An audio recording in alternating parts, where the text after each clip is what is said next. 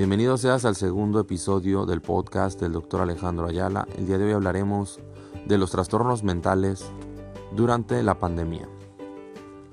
La pandemia definitivamente ha sido un suceso de eventos que ha terminado en preocupaciones, miedo, muerte y exacerbado otros problemas que ya tenía nuestra población. Desde lo más común, el miedo a salir, el miedo a saludar, el miedo a enfermar al otro o incluso el mismo miedo a enfermarse uno. La estigmatización del qué dirán si yo tengo COVID. ¿Seré diferente? ¿Podré tener mis metas y podré concluir todos mis deseos durante mi estancia en este mundo terrenal. Son situaciones que definitivamente ponen en boga nuestra inteligencia y que ponen a sacudir un poco a nuestro, nuestro cuerpo. La Organización Panamericana de la Salud y la Organización Mundial de la Salud reconocen que los países son conscientes del hecho de la necesidad de tratar un problema mental durante una pandemia. Para esto, durante el 2001-2003 se suscitó la pandemia del H1N1, durante la cual existieron muchísimos problemas mentales.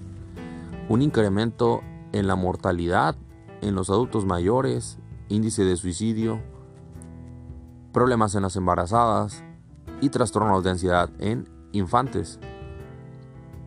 Más aún, teniendo en cuenta el hecho de ser conscientes de las naciones, de la necesidad de tener un presupuesto amplio, solamente de este 100%, un 7% de las naciones lo tienen. Y no somos conscientes que un dólar invertido para curar un trastorno mental nos dará 5. La mente nunca puede ir desligada del cuerpo. Si tenemos control mental, podríamos tener un equilibrio en el cuerpo. Como ya había mencionado en el otro capítulo, un estado completo de salud es un equilibrio físico, mental y emocional, que no solamente depende de estar bien orgánicamente, sino de tener un equilibrio mental. Es muy importante tener presente que una persona debe de ser funcional en todos sus aspectos. Podemos tener diversidad de síntomas, quizá que te hayan pasado o te hayan aquejado, por ejemplo, dolor de cabeza, falta de aire, temblor en las manos, ansiedad en las piernas, sensación de dolor abdominal, palpitaciones, ganas de salir corriendo, incremento de la necesidad de ser escuchado, aislamiento, más necesidad por consumir otro tipo de sustancias que nos haga sentir placer, como por ejemplo drogas, alcohol, cigarro. Ganas de agresión o producirse lesión a uno mismo, todo este tipo de situaciones son situaciones o son síntomas que pueden presentarse en una persona que tiene un problema mental.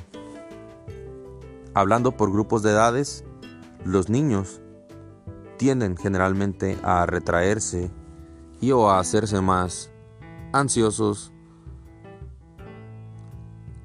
Los adultos pueden llegar a tener un ataque de pánico en el trabajo pueden llegar a incluso a autoagredirse o a tener intentos suicidas. Una mujer embarazada pudiera sentir incluso incremento en las ganas de llorar, tristeza o depresión.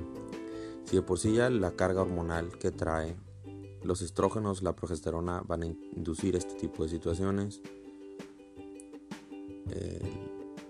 la contingencia, el quedarse en casa pudiera incrementar esta situación.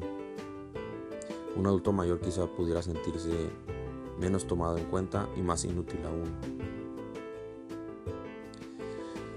Una persona trabajadora que tiene factores como obesidad, hipertensión, pudiera sentir también las mismas ganas de llorar, pues que no pues esto es un indicativo a que no tiene la posibilidad de salir a trabajar.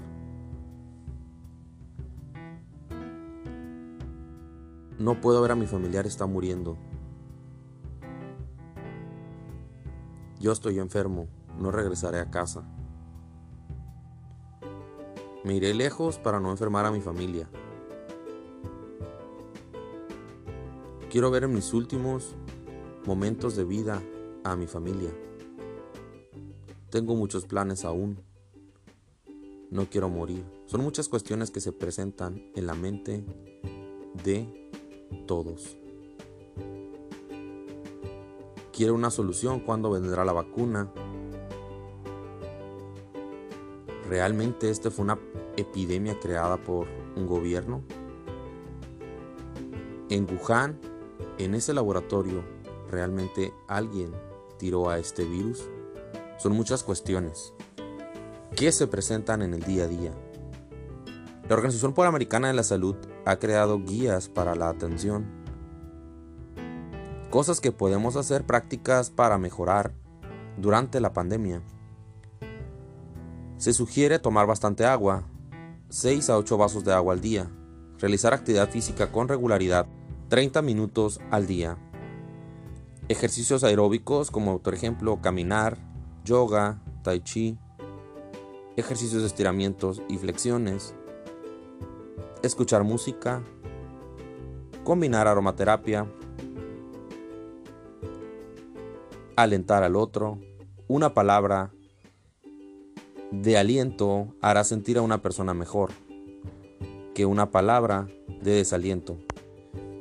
Es importante también evitar recurrir a las redes sociales para platicar respecto a noticias del COVID, evitar ver noticias en cada momento.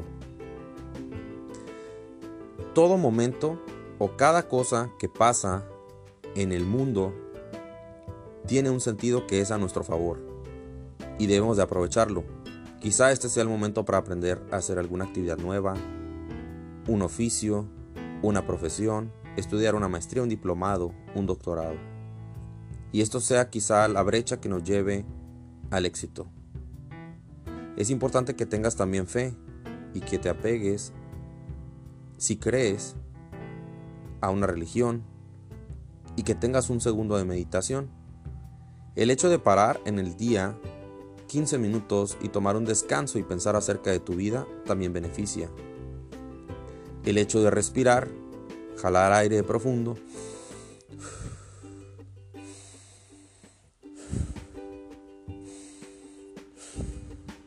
Nos hará sentir mejor.